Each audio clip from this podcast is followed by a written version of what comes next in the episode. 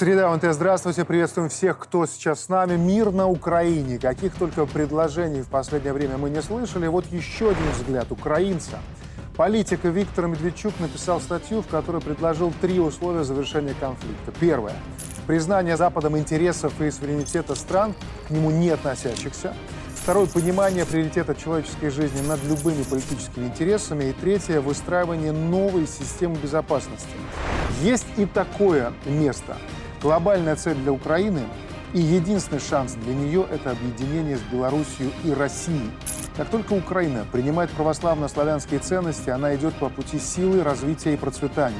Все эти традиции, ценности, духовность россиянам, украинцам, белорусам нужно вновь собрать воедино – чтобы смело ответить на вызовы современности и выйти на новый рубеж нашей общей славной истории. Вот такие слова, такая мысль. Ольга Игоревна, здравствуйте. здравствуйте. Как вам подход такой? Хотя понятно, что Медведчук персона в разных кругах неоднозначная, будем говорить откровенно. Но что-то в этом есть, в этом предложении. Я вижу по реакции, которая вокруг на эти слова, а, она резонирует.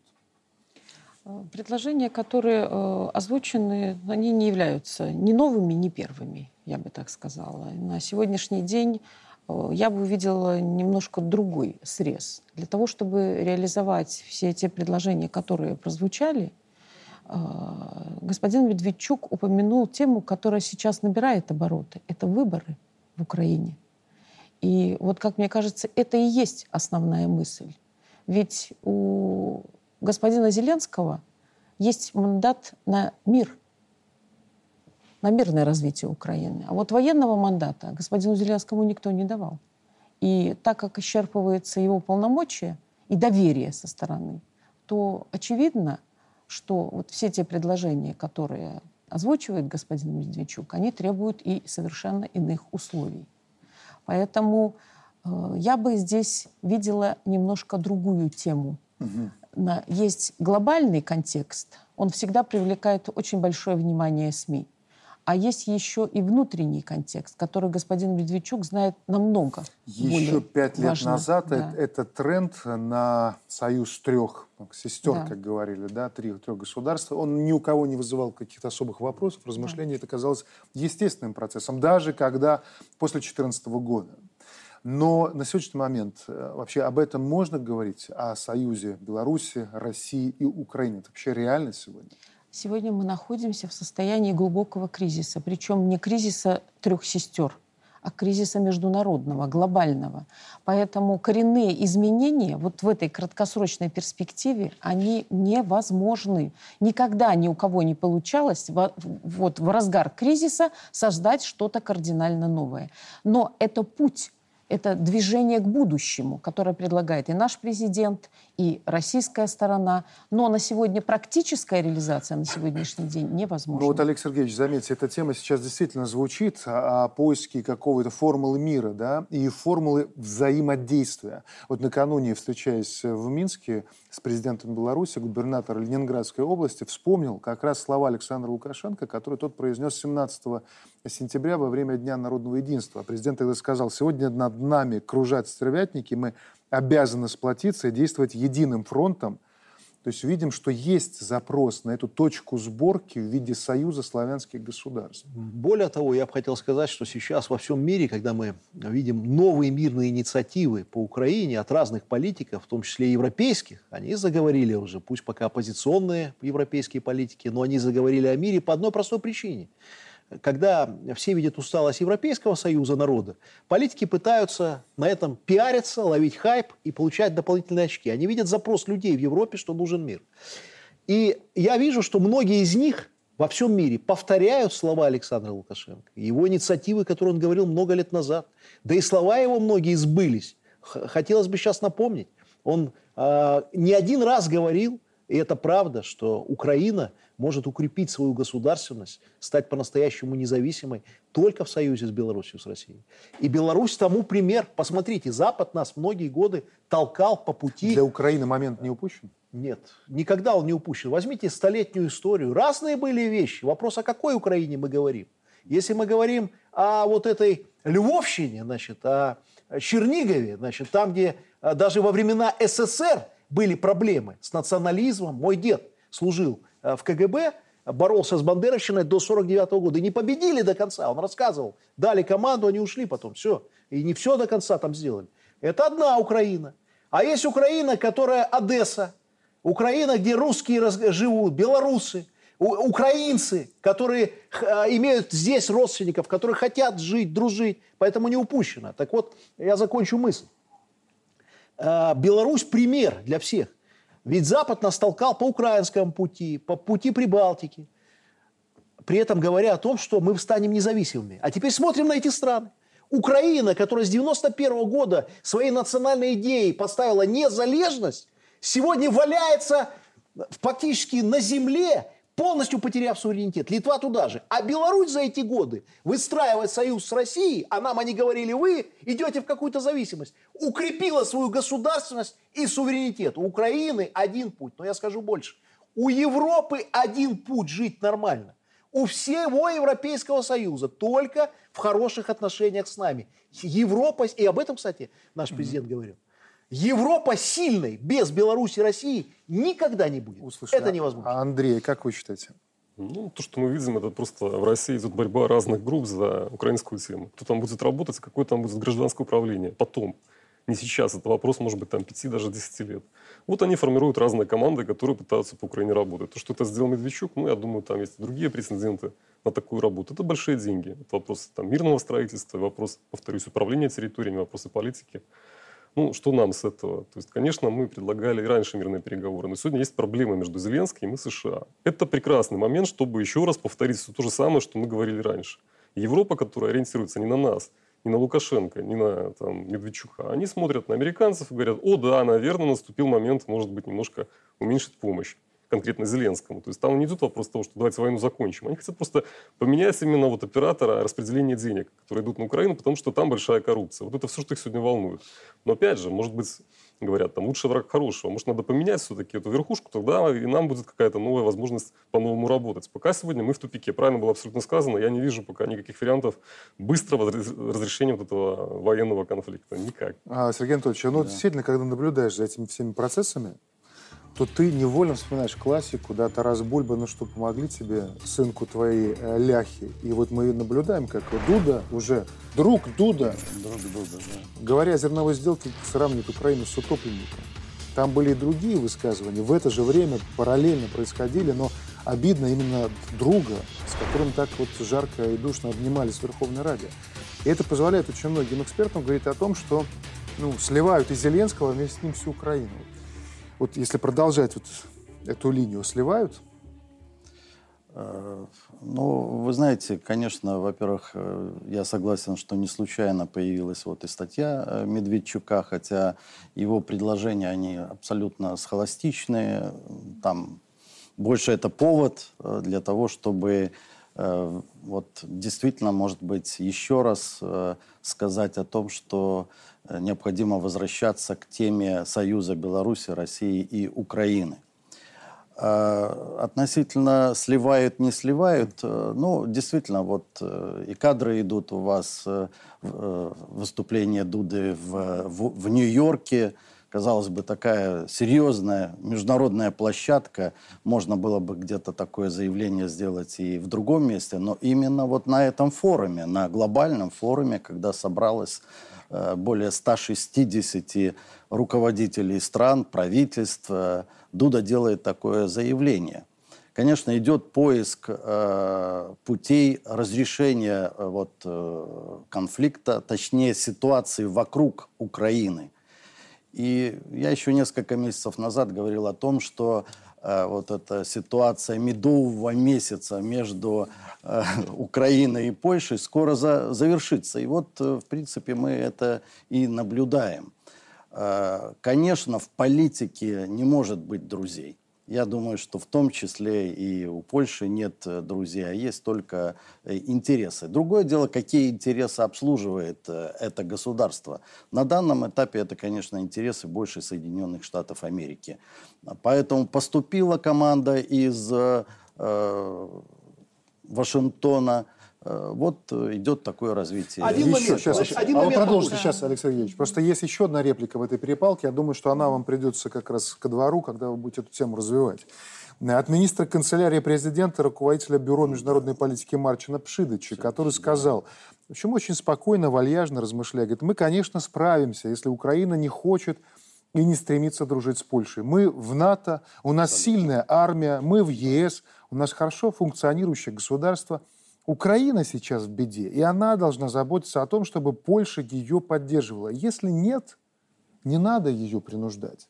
Но он Вот лукавит, он ну, лукавит. Значит, э, значит, он лукавит. На самом деле, вот эти слова, если перевести, он говорит, вы рот открыли, вы уже, мы уже Западную Украину рассматриваем как свою территорию. Вы должны радоваться, благодарить. Паны приехали, мы вам помогаем, делаем, решаем. Вы наши, а вы еще рот открываете. Это так перевести. И вот эти слова, ну вот там Украина пусть сама. Нет, он говорит, приползете ж к нам все равно. Деваться вам некуда. Вы наши. Они рассматривают их как свою территорию. И о мире два слова. Вот мы много говорим сегодня о, о о всяких инициативах, о предложениях, а все на самом деле проще. Я скажу правду.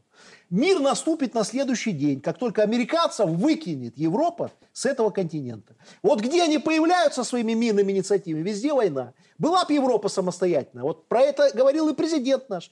И вот сейчас конфликты новые. Им же надо конфликт. Армения, Азербайджан. Я уже я смеюсь сейчас, не хочу эту тему развивать, когда кто-то говорит, американцы помогут.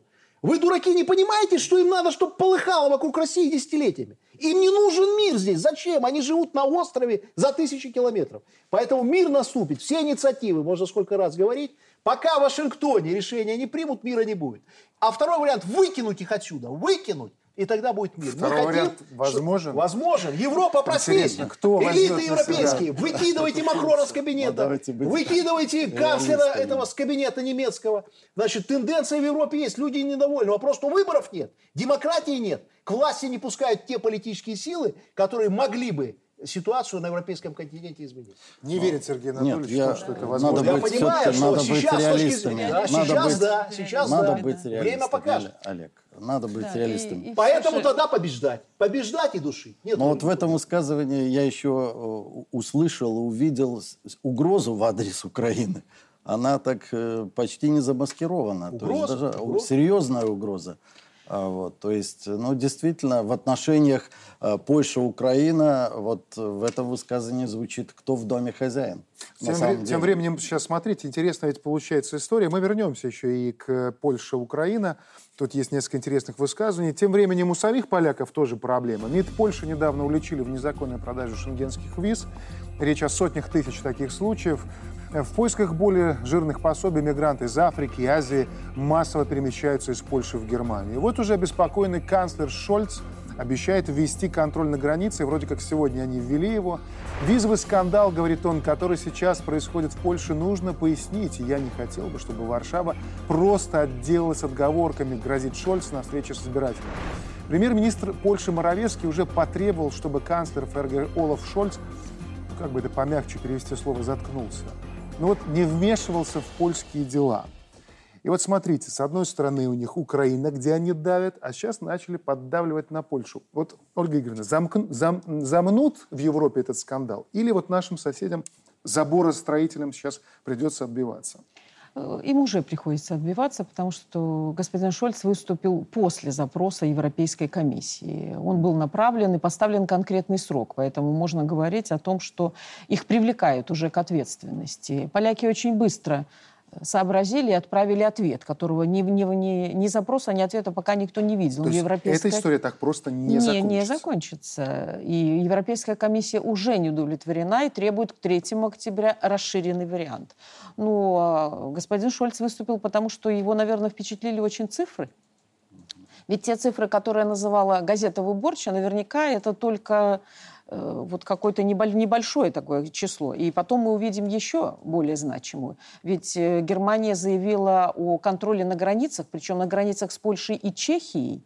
И это, это не просто так, это очень серьезный прецедент. Я думаю, что э, Европейский Союз, вот, который мы представляем сегодня вот как такую единую какую-то силу, это просто котел, накрытый крышкой, и там вот эти вот, вот, вот огоньки эти вырываются постоянно. И э, скандал э, с визовый, это, это очень серьезно. И так просто его заметить не а, а, Андрей, а вы как считаете, закончат все-таки они на какую-то точку поставят приемлемую, красивую и для Германии, и для Варшавы, либо будут давить до конца? Я бы еще вернулся к Украине. То есть, вот, э, скажем, э, их американцы попросили пояснить свою позицию по военной помощи. Ну, поляки ответили, так сказать, в стиле «сдали назад». То есть вот контракты мы выполняем оборонные, будем поставлять дальше. Более того, есть польский концерн, польская оборонная группа.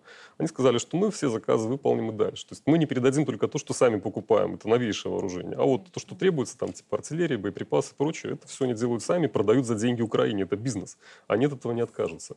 Отсюда следующий вопрос. Вот проблемы сегодня с Германией у них. Ну, Германия ставит на другую силу политическую, на гражданскую коалицию, которая в Польше идет на выборы. И вот и Еврокомиссия, и Германия, и Шольц, они все наигрывают вот на интересы конкретно вот этой партии, потому что им надо сбросить справа и справедливость оппонентов, которые сегодня там у руля.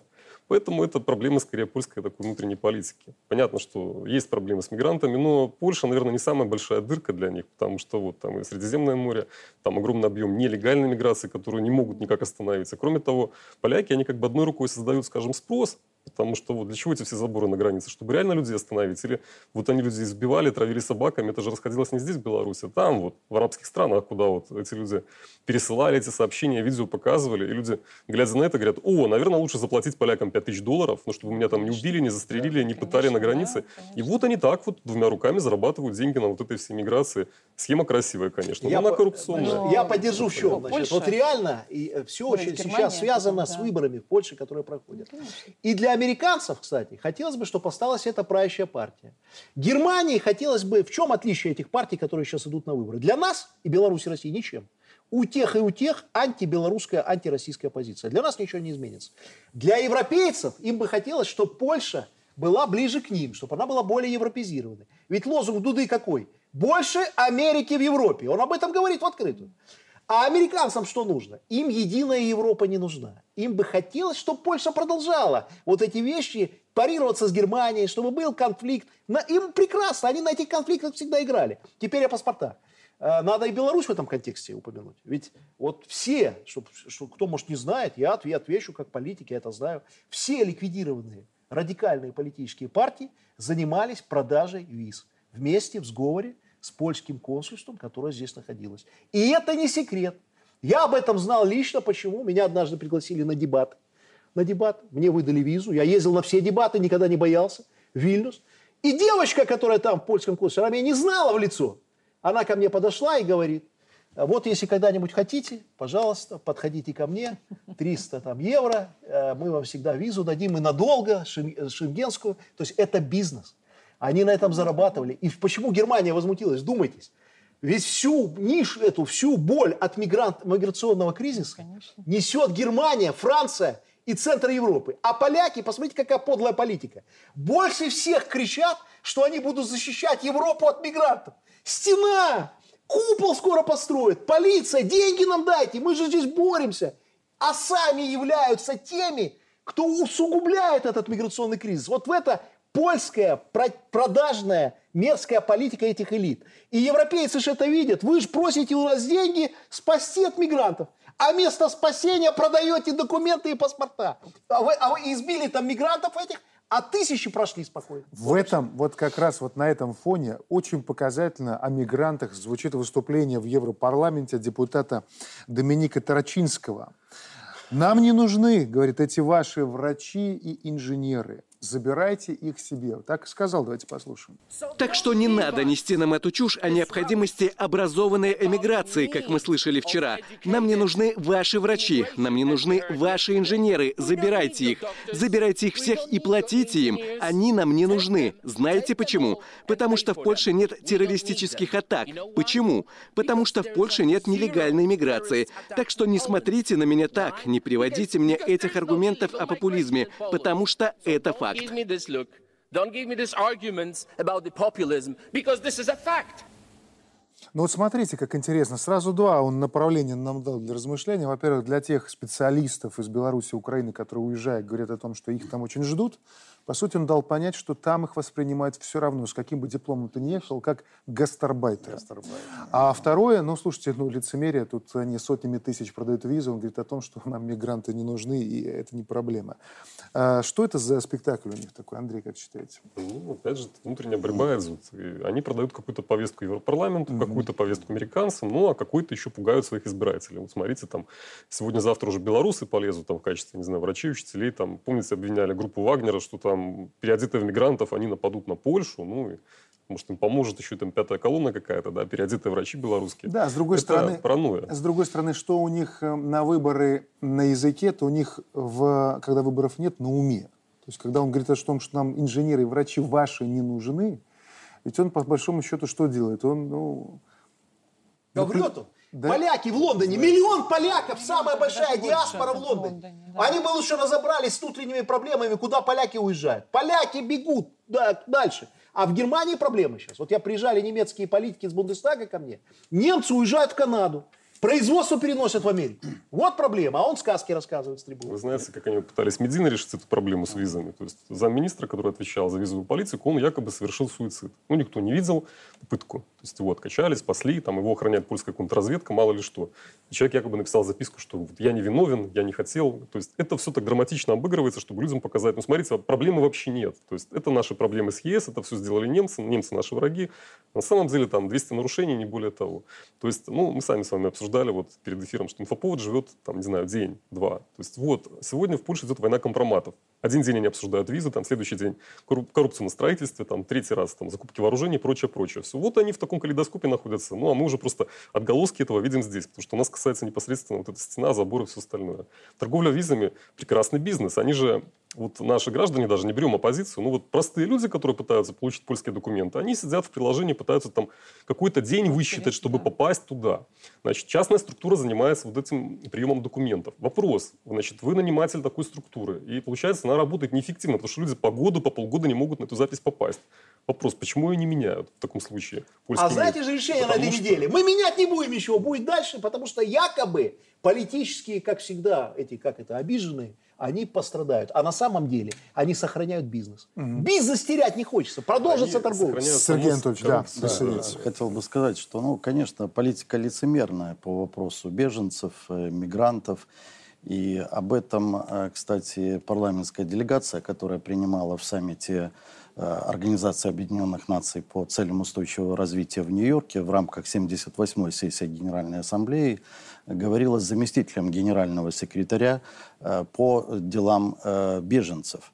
Мы довели свою позицию относительно того кризиса, который был искусственно создан на наших западных границах, о том, о той лицемерии, которая вот сейчас э, реализуется западными политиками в отношении беженцев, о, о тех страшных последствиях и э, том, тех вещах, которые, э, кстати, и осуществляют в первую очередь э, польские Неужели власти, литовские власти. Ну, вы знаете, вот вы задаете, журналисты, всегда да. практически один и тот же вопрос. Ну, потому что я вижу или, продажу или сотен тысяч виз, вижу Лампедузу, а, знаете, вижу ситуацию на мексиканско-американской границе. Но главная проблема для них – Республика Беларусь. Лицемеры.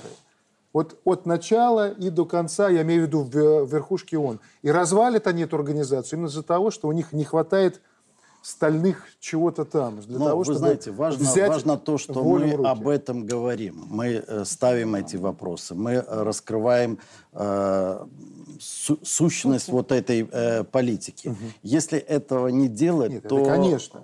Это, конечно, делать, что ничего ты меняться, сделать. Ничего меняться не будет и не удастся американцев отправить во своясь отсюда из, из Европы. Выкинь, ну, ради этого мы готовы. А я еще хочу поддержать. Вот они же и хотят, чтобы мы не участвовали в этих площадках. Они бы мечтали, чтобы ни Беларусь, Конечно. ни Россия. Для этого сделали. А что изменилось? Я смотрю. Посмотрите, сколько сейчас союзников у России и Беларуси.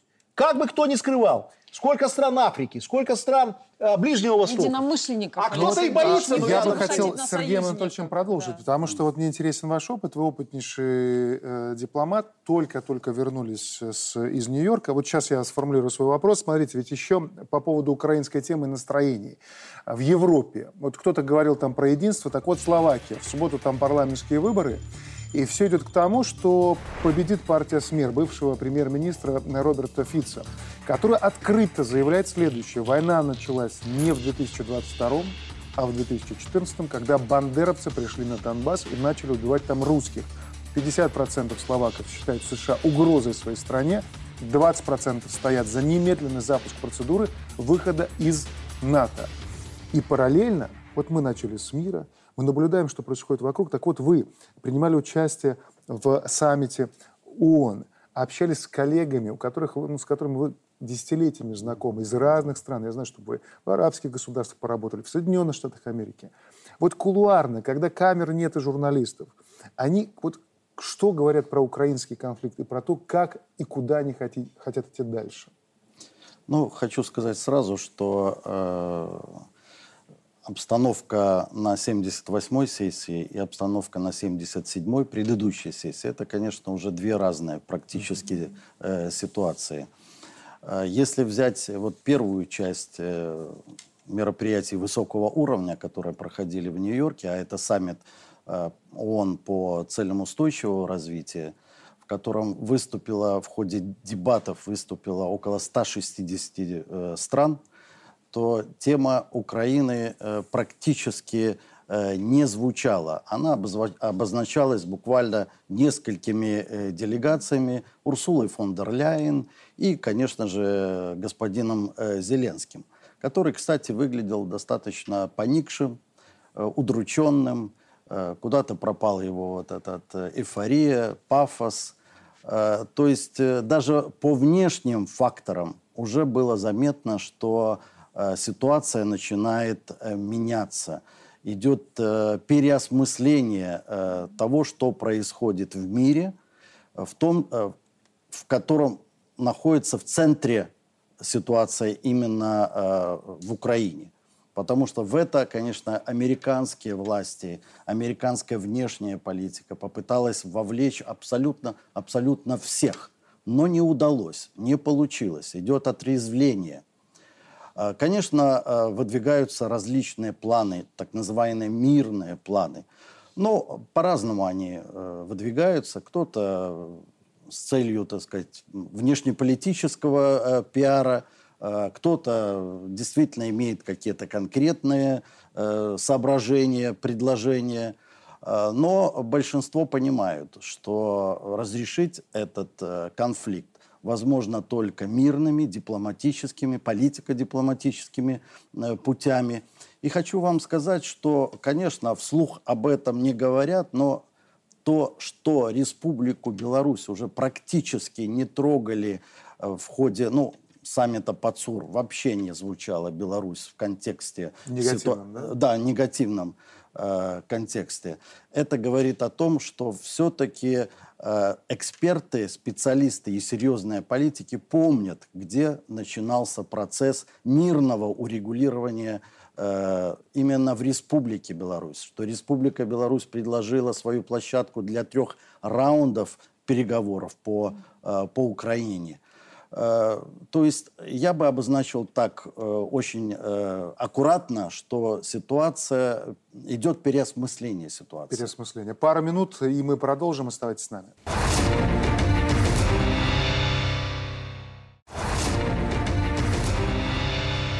Мы продолжаем. Такая близкая страна с такой непростой судьбой. Тлеющий косовский конфликт. Но, пожалуй, таких людоедских заявлений не было давно. Гюнтер Феллингер, председатель Европейского комитета по развитию НАТО, то есть действующий еврочиновник, а не частное лицо, заявляет, в Баньске началась сербская война против Косово. Я призываю НАТО немедленно подготовить интервенцию против Сербии. Бомбите Белград прямо сейчас.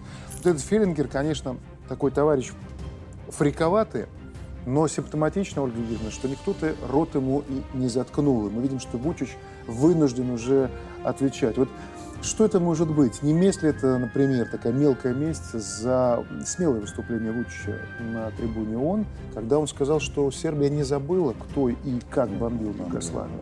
Вот что это за процесс такой? Процесс очень комплексный. Здесь нельзя сказать, что есть какая-то одна конкретная причина, и можно ее вот, вот именно такими шагами объяснить. Я думаю, здесь все как бы смешивается. Первое, то, что сделано заявление официальным лицом вот в таком тоне, э, говорит только о новой реальности, дипломатической реальности, в которой мы живем. Сегодня все получили, почему-то убедили себя, что они имеют право говорить все, что захотят. Потому что э, Украина подала этот пример, и этот пример подхватили, и на сегодняшний день мы имеем дело с тем, что он прижился, адаптировался. И когда мы говорим о э, политико-дипломатическом урегулировании, то мы должны иметь в виду, что вот мы будем иметь дело с такими угу. людьми, с такими подходами. К сожалению, К сожалению да. А, второе.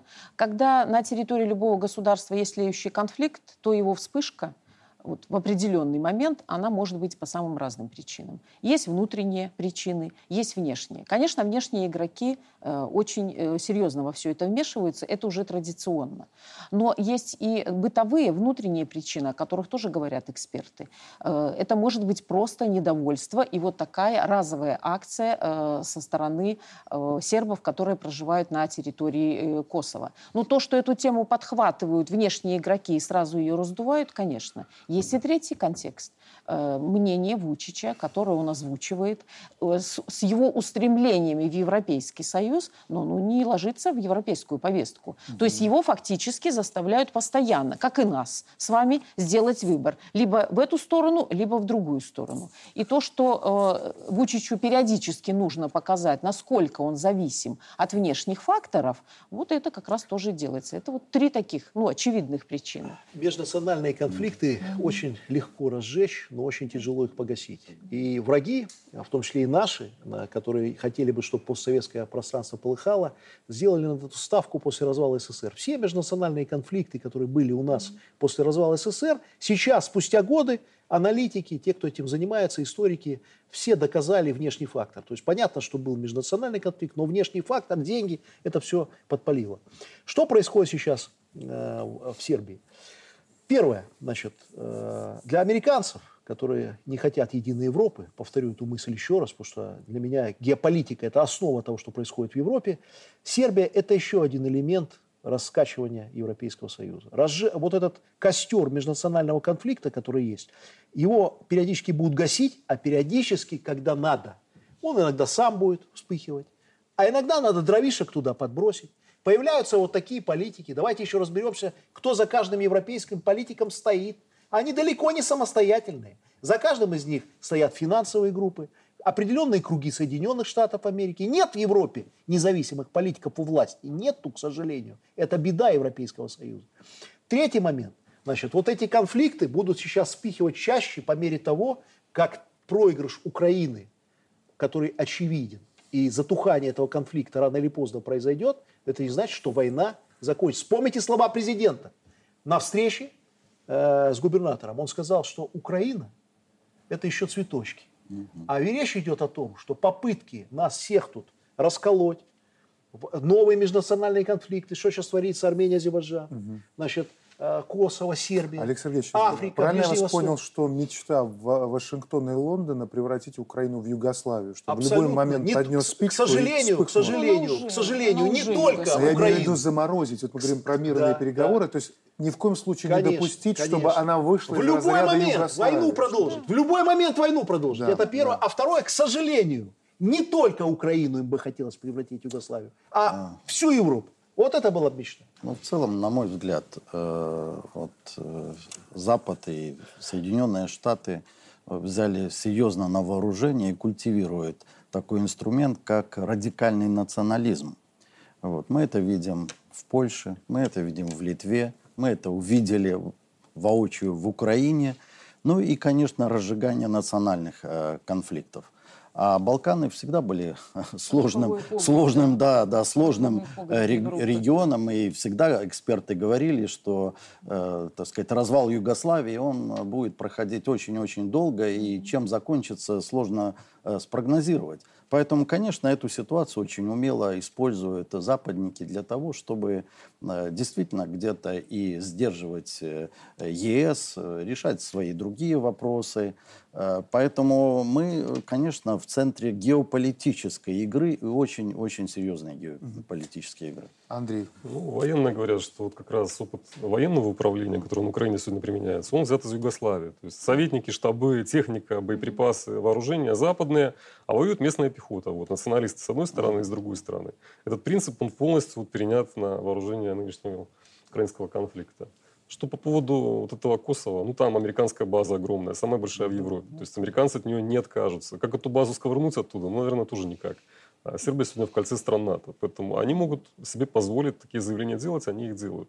Для чего? Ну, наверное, сегодня идут какие-то закрытые контакты между Россией и США контакты на предмет Украины. И это такая сделка, где Штаты предлагают, что они могут дать взамен. Ну, типа, мы не будем нападать на Сербию, мы не будем, я не знаю, развивать конфликт в Карабахе дальше, там, на Зангизурский коридор, мы не будем качать Беларусь, мы не будем что-то еще делать. То есть они как бы отказываются от того, даже чего они как бы реально не теряют. Ну, а Россия вынуждена там это все обсуждать с ними. Так что я думаю, это рычаг давления на Россию и только. То есть такие вот именно громкие заявления, там были и до этого проблемы. Ну, вот такого уровня нападки, это дипломатический ход, чтобы... Давайте ближе, ближе к нам еще перейдем. Мы понимаем, что военное да. столкновение это уже такая э, крайняя степень. До этого работают элементы провокации, э, работают еще шире мягкая сила ВДНКО, НПО, медийщики и так далее а, понятно, политические инструменты.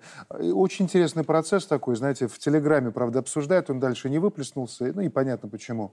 История с судом в Швейцарии над э, неким беглым Юрием Горавским. Я уверен, что нашим зрителям ничего не скажет эта фамилия. Но вот он решил, как обратить на себя внимание. Он в Швейцарии сказал о том, что это он принимал участие в похищениях людей, э, в их убийстве в конце 90-х. И вот тут в Вильнюсе, в Варшаве, конечно, схватились за эту тему, что это, раскрутили эту страшилку с эскадронами смерти. Она раньше работала, почему бы сейчас не воспользоваться? Но вот в этот раз у них снова все пошло не так, потому что швейцарский суд послушал и сказал, что вообще-то, вообще-то, это самооговор. И это введение, дословно, введение суда в заблуждение. То есть, если другими словами, все, что говорит этот человек, ложь. Тогда зачем это все? Ну, вы сами ответили, что скоро две избирательные кампании у нас. Вот они каждый раз, как и под прошлые выборы, этого парня доставали. Вот они достали его под будущие выборы и снова эту тему вбросили. Давайте Но он, очевидно, не сработал у них, потому что суд Потом, смотрите, вдруг оказался значит, судом Что, что за такой интересный суд? Почему Швейцария? То есть да, это да, какие-то да. преступления против человечества или это военное преступление? Но почему тогда за них запрашивают, там, два года условно прокурор попросил. То есть такой военный преступник, которого там отпускают. Может, он хотел по-быстрому отсидеть, да, получить вид на жительство. Он же не первый. Он же не первый. Значит, это сказочники вот такие. Я помню, я работал во Фрунзенском э, РОВД. Был такой э, следователь прокуратуры Случак. До сих пор помню. Лет 20 назад. Уехал в Америку, расследовал здесь дела алкоголиков, еще кого-то. Приезжал, уехал в США, попросил убежище и говорит, я знаю, что происходит в верхушке страны. Ты в кабинете пил, я помню, 90-е годы. Бухал с что ты можешь знать? То же самое, например, экстремистская организация, это в Польше, Байпол или кто. Три там бывших опера, расследующие кражи запчастей из завода, а, бывший участковый, бывший там какой-то с РОВД еще, кто никогда ничего не видел, рассказывают о том, что они проводят великие расследования в сфере э, значит, э, высших, высших эшелонов власти. власти. А на самом деле сидят, их задача, бабки, жить как-то надо. На завод никто, никто идти не хочет. Этот, который в Швейцарии судили, приехал, думал, буду героем. А они с него героя слепили на интервью. Ну, сейчас заживу, деньги пойдут, политбеженец. А его использовали, а потом выкинули как презерватив. Еще и посадили. Сколько ему там дали за то, что врун и лгун. И самое неудивительное, что всех их ждет аналогичная судьба. В лучшем случае, как презерватив на помойку – худшем ликвидация или оденут этот шахидский пояс, иди Беларусь. Да, Алексей Ильич, все правильно. Я этот пример, в принципе, он же вот ну, можно было без него обойтись. Да. Почему? Потому что действительно впереди электоральная кампания, и мы уже видим, как разные инструментики они используют. Понятно, что уровень нашей позиции не таков, что они могут там достучаться до швейцарского суда. Значит, кто-то им эти схемы рисует и на реализацию предлагает. Ну, идет апробация европейского законодательства. Ведь статья, по которой э, судили вот сейчас э, Горавского, э, это в 2017 году впервые появилась в Швейцарии. И она как раз предусматривает незаконное похищение, как принудительное. И вот они пытались эту, и под ней еще никого никогда не судили, не принимали никаких решений. Это абсолютно новый. Вошел в историю. Да, и э, вот они попытались запустить этот механизм, протестировать его на практике, и в итоге ничего не получилось. Поэтому я думаю, что еще и в других странах накануне выборов будут вот такие апробации идти. Понятно, понятно, что пока, может быть, даже какие-то проблемы со свежими идеями, поэтому старые скелеты достают из шкафов и пытаются их вновь посмотреть, насколько они будут или актуальны, да, сработают. Да. Но в любом случае, конечно, это идет серьезная подготовка к нашим электоральным кампаниям, и к этому надо быть готовыми и конечно, соответствующим образом и в медийном э, пространстве отвечать там, где это необходимо. Хорошо, тогда пойдем дальше. Есть одна тема, вот тоже интересно понять, что вот это было. Гремит уже несколько дней, разберемся и мы. Во время визита Зеленского в канадский парламент пригласили 98-летнего Ярослава Хунку, которого представили ветераном борьбы за украинскую независимость против русских в годы Второй мировой войны. Устроили ему стоячие овации, а был Хунка солдатом 14-й дивизии ВАФ-НСС «Галичина». Она же первая украинская дивизия ВАФ-НСС. Ну, когда разразился скандал, начались нелепые оправдания, мол, ошибка, а премьер вовсе ничего не знал. Посол России в Канаде Степанов заявил, что это не ошибка, а следствие политики безнаказанности. Польша потребовала принести э, извинения. Он чествование любых лиц, принимавших участие в нацистской деятельности, недопустимо. Ну и, конечно, наш МИД, процитирую, возмущены и глубоко оскорблены кадрами чествования ветерана дивизии СС. Олег Сергеевич. Ну, если ты очень долго э, играешь с фашистами, ты фашистом станешь сам. Это первое. Второе. А разве тут удивительно что-то? А где стоит памятник господину э, значит, э, Бандере в Канаде? Напомнить? Или его кто-то снес? Были же протесты по этим памятникам, которые стояли. Никто их не убрал. Это первое. Второе. Они сейчас возмущаются, что они чествуют ветерана СС. А где возмущение по поводу того, что Запад, в том числе и Канада, финансирует Э, фашистов на Украине, которые с 2014 года убивали русскоязычное население. Где возмущение? А где возмущение, что вы развязали войну? А где возмущение, что из-за вас миллионы лежат в гробах не только значит, э, на Украине, а в Ираке, в Сирии, в Ливии? Я вот хочу к международному суду. Это насколько сволочи э, уже потеряли всякую совесть? Никто не ответил ни за одно преступление. Ни на Украине, когда уничтожали Донбасс, ни в Ираке. А вы детей сколько убили? А вы говорите там о каком-то суде в отношении Талая, нашего героя-олимпийца, за то, что вот он здесь сидел в студии. Я когда его слушаю, у меня слезы всегда на глазах. Вообще, когда с ним общаюсь, от того, какой это человек. Что он детей здесь спасает, э, донбасских, с другими белорусами. Э, и за это они там цепляются. А вот где сейчас международные структуры по ситуации в Канаде? То есть, смотрите, а, вот этот дед из СС не случайно? Не случайность, это нормально. У них половина уже фашистов. А где Тогда кто почему? родственники? Знаете, во-первых, такое, знаете, обратили внимание, нет, я вот попрошу показать потом крупным планом выражение лица этого человека – вот было ощущение, что он никогда не мог подумать, что доживет до того момента, когда за его военные преступления ему будут аплодировать и называть Марки героем. выписали на Украине, марки уже сделали. Там часть с оборота убрали, угу. а часть нет. А почему Зеленский молчит? А как ему слово сказать, если у него все окружение такое? Все окружение С такое. С ним все понятно. В Канаде почему такой шум поднялся? Но все-таки, знаете, большинство людей, большинство людей-то фашизм ненавидит. И когда они это видят, когда это уже в таком доступе, они начинают задавать вопросы. Когда вот эта ложь, пелена западной пропаганды спадает на таких фактах, у людей вопрос, вы что, тут с ума Значит, посходили? не все потеряно. Не все потеряно, не все да. потеряно. Ольга Игоревна. Э, в любое шумное событие, когда оно проходит, нужно смотреть на последствия. Что мы имеем по факту? Угу. По факту мы э, имеем традиционную для Канады заявление. Сейчас это Галичина. Несколько лет тому назад Талибан были братьями. Тоже было шумное заявление и очень много. Но я бы посмотрела не только на внешний контекст, я бы посмотрела еще на внутренний.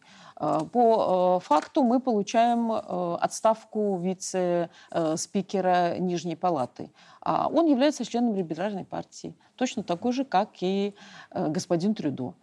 И фактически во внутренней повестке дискредитирована и очень серьезно дискредитирована либеральная партия ну, выборы, и э, партия, которая имеет меньшинство в парламенте, идет подготовка.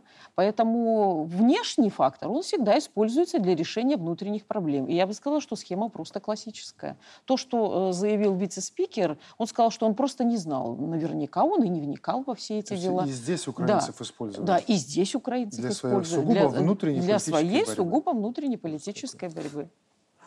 Да. Дожили. Ну, вы знаете, конечно, вот я согласен, что там есть э, внутриполитический, наверное, контекст, и более серьезный, нежели, может быть, и внешнеполитический, но э, это очень серьезно бьет по целом э, имиджу Канады на международной арене. И я вам хочу сказать, что вот э, опять возвращаясь к саммиту ООН ПАЦУР, господин Трюдо возглавлял группу стран, которые, ну, занимались подготовкой саммита и подготовкой проекта политической декларации саммита, и он представлял это. То есть, э, ну, хочу сказать, что на меня произвел такое не очень приятное впечатление э, такого, ну, как вам сказать, ну, абсолютно, э, вот его тема это развитие, тема мира, она не интересует. Не интересует. Да, вот понимаете, вот он, он себя рисует в этом мире – и э, я даже вот, когда вчера это озвучили, вот этот вот просто ужасающий факт с парламентом Канады, подумал, вот, вот двумя бы днями раньше угу. мы бы посмотрели бы на этого, простите, гуся да, да, да. вот, в рамках Организации Объединенных Наций, тогда, когда необходимо действительно обсуждать а, вопросы мира и развития. Кстати, угу. тезис, который э, в семнадцатом году озвучил Александр Григорьевич угу. Лукашенко, э, что без мира не может быть развития, он очень активно использовался, и более 20 делегаций все-таки попытались найти причины, почему не выполняются э, цели устойчивого развития. Мы прошли полпути, до 30 -го года осталось полпути, а выполнено 13% только. Угу. И идет регресс в выполнении цели устойчивого развития. Угу. То есть вот без мира не может быть развития. Это тезис, который э, еще раз наша делегация подчеркнула и озвучила в Организации Объединенных а Наций. А вот, Андрей, смотрите, в Канаде... Серьезно показав, что надо серьезно заниматься этими проблемами, а не демонстрировать только, так сказать, э, свои какие-то амбиции. А вот как раз в продолжении этой темы. В Канаде аплодисменты эсэсовцу показательны, хоть это внутренний политический процесс. А Урсула фон дер Ляйн во время выступления по поводу Хиросимы сказала следующее буквально. А сегодня Россия снова угрожает применить ядерное оружие, как будто в 1945 году Россия, а не США сбросили атомную бомбу. Вот это они при, прикидываются дураками, э, таковыми являются, либо их задача вот наплодить вот поколение идиотов, которыми можно вот делать все, что хочешь. Вот у нас очень правильный вопрос. И Зеленский, и Трюдова – это политики вот одинакового типа. Это вот, да. знаете, давайте выберем хорошего парня. Мы там создадим да. ему какой-то образ, пиар, вот он юморист, там, не знаю, носки хорошие носит, да. что-то еще. Цветные. Вот они так выбрали себе там президента или премьер-министра в Канаде. Значит, на Западе уже целая плеяда таких политиков, которые, ну, картонные фигуры. Задача этих картонных фигур – колебаться вместе с линией партии. Вот американцы дали понять, что Зеленский сегодня токсичная фигура, он ворует деньги, не надо с ним проводить вот овации овации там и хлопать ему. И если спикер этого не понял или вице-спикер, это его косяк. Он должен за это уйти, вот за это его сняли. Что касается ядерного оружия. То есть, опять же, да, американцы этого боятся. Пока им такая эскалация не нужна. Но надо понимать, что как только, допустим, Россия его применит, так условно, в оборонительных целях, тут же Украина, оно тоже появится каким-то образом там. Хулибины местные якобы собрали что-то на коленке, вот у них ядерное оружие. Посмотрите, как они проверяют систему российского ПВО. То есть вот, они уже знают, где есть какие недостатки, дыры, и вот это вот все оружие, переданное им, оно полетит на средствах доставки туда. То есть война будет идти не как в тире, да, мы их там застреляем ядерным оружием, и ничего не будет в ответ. Будет просто новая, еще более жестокая эскалация. Я думаю, что Россию даже вот специально еще провоцируют к этому всему, потому что такие заявления там, Фондерляйн или еще кого-то, они не остаются без да, да. внимания в России. И по заявлению Фондерляйна, вы очень хорошую фразу еще одну сказали.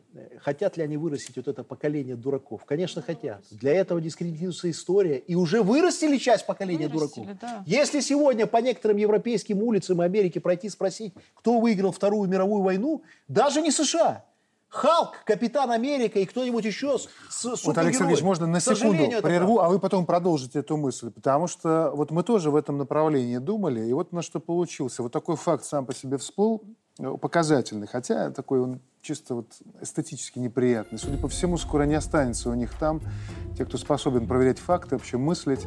На Западе набирает популярность новый тренд трансэйджизм.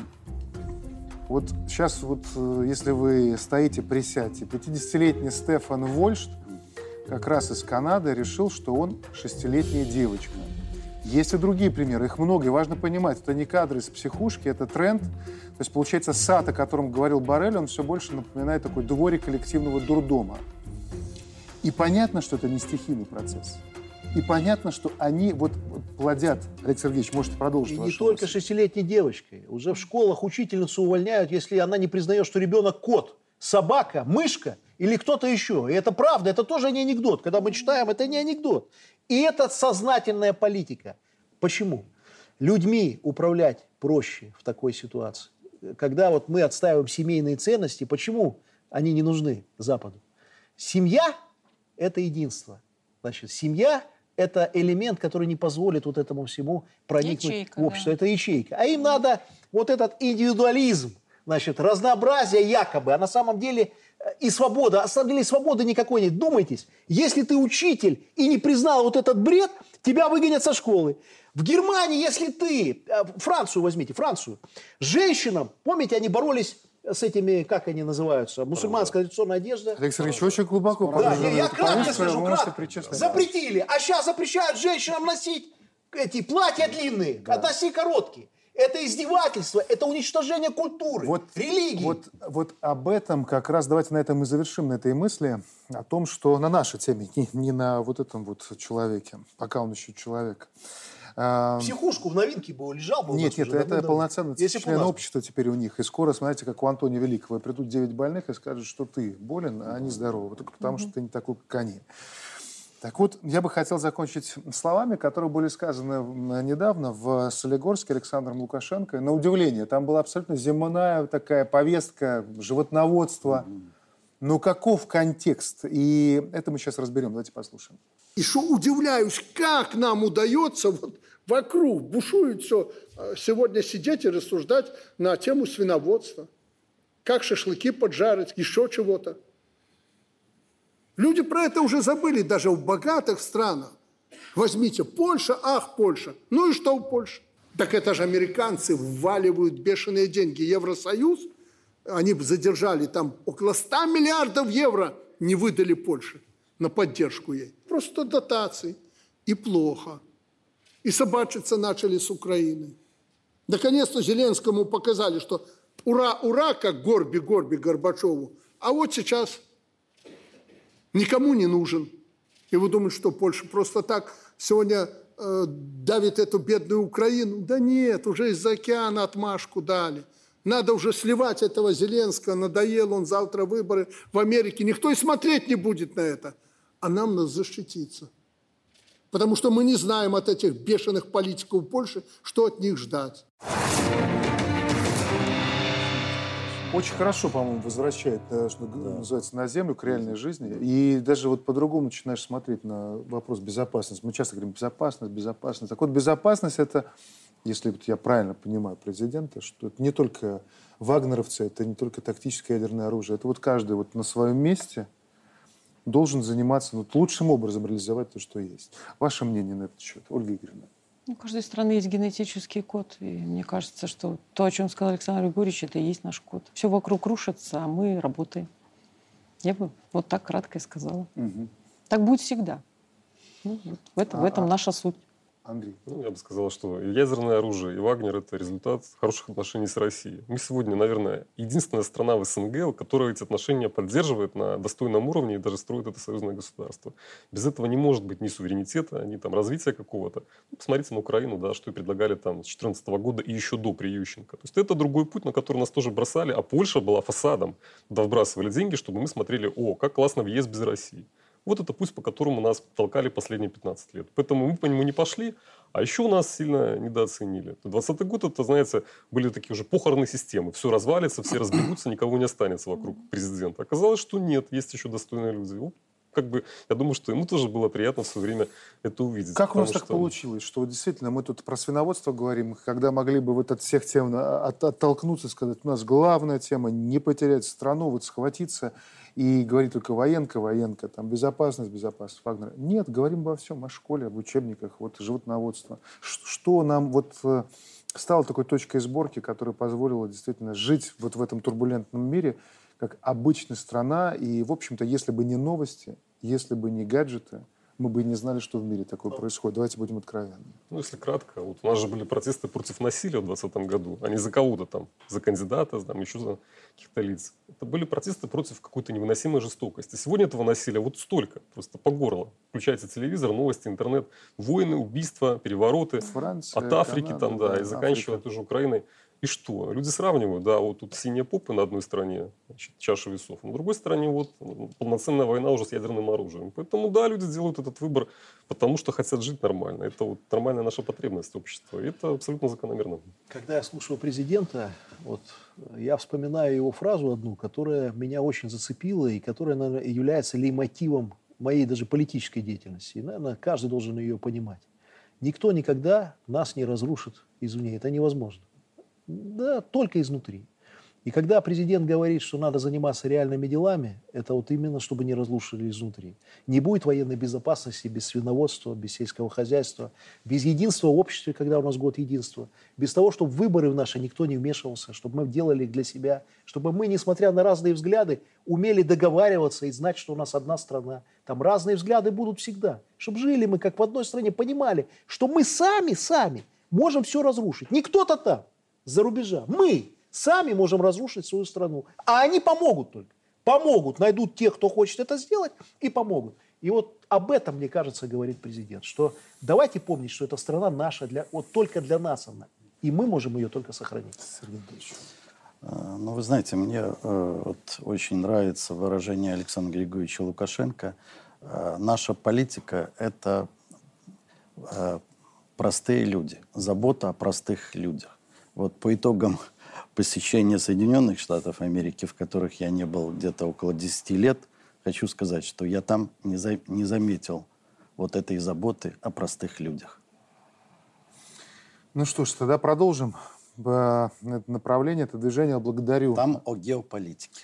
Благодарю вас за участие в этом разговоре. А, на сегодня все. Впереди на НТ большой блок новостей. До встречи через неделю. Счастливо.